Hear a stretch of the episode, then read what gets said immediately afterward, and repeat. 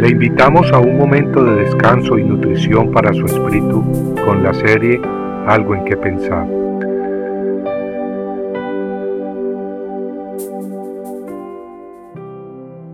Ese hombre morirá. Si un caso es demasiado difícil para que puedas juzgar, como entre una clase de homicidio y otra, entre una clase de pleito y otra, o entre una clase de asalto y otra, siendo casos de litigio en tus puertas, te levantarás y subirás al lugar que el Señor tu Dios escoja, y vendrás al sacerdote levita o al juez que oficia en aquellos días, e inquirirás de ellos, y ellos te declararán el fallo del caso, y harás conforme a los términos de la sentencia que te declaren, así harás. No te apartarás a la derecha ni a la izquierda de la palabra que ellos te declaren. Y el hombre que proceda con presunción, no escuchando al sacerdote que está allí para servir al Señor tu Dios ni al juez, ese hombre morirá. Deuteronomio 17, versículos 8 al 12. En la porción de las escrituras que acabamos de leer vemos que Dios estableció por medio de Moisés que si algún caso era muy complicado para ser juzgado por la corte o juez local, entonces el pueblo israelita tenía que recurrir al lugar central, a consultar con el sacerdote o el juez. Ahora bien, una vez el sacerdote del santuario daba su fallo, la decisión se tenía que acatar. El hombre que no pareciéndole la decisión del sacerdote despreciaba la autoridad, se las vería muy mal. Su castigo por actuar presuntuosamente, desobedeciendo la sentencia del juez o el sacerdote, era la pena de muerte. Meditemos bien que, si el que violaba la orden de un juez o sacerdote en tiempos del Antiguo Testamento recibía la pena de muerte, ¿qué creemos que le esperará a quien ignore la palabra de Cristo, el Hijo de Dios? En Hebreos capítulo 10, versículos 26 al 31 leemos lo siguiente. Dice la palabra de Dios.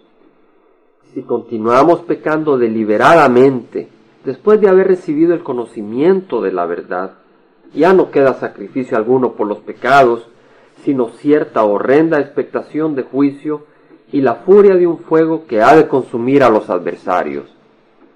La palabra de Dios continúa diciendo, Cualquiera que viola la ley de Moisés muere sin misericordia por el testimonio de dos o tres testigos, ¿cuánto mayor castigo pensáis que merecerá el que ha hollado bajo sus pies al Hijo de Dios y ha tenido por inmunda la sangre del pacto por la cual fue santificado y ha ultrajado al Espíritu de gracia. Continúa la palabra de Dios con las siguientes palabras y pongamos atención. Conocemos al que dijo, mía es la venganza, yo pagaré. Y otra vez, el Señor juzgará a su pueblo. Horrenda cosa es caer en las manos del Dios vivo.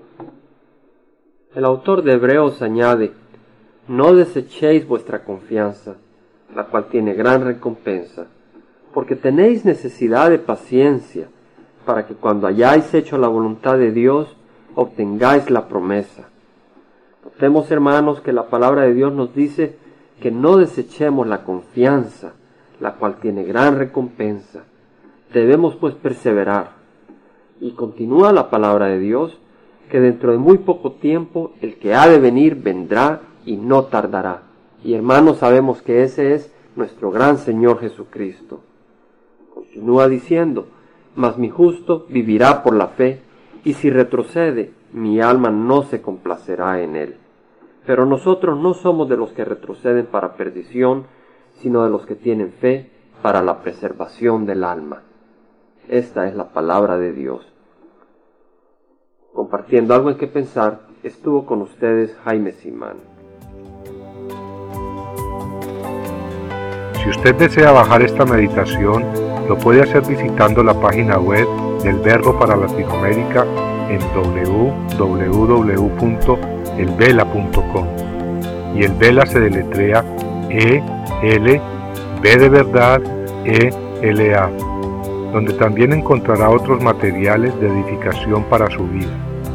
Puede también escribirnos al Vela Pio Box 1002 Orange, California 92856, Estados Unidos. Dios le bendiga.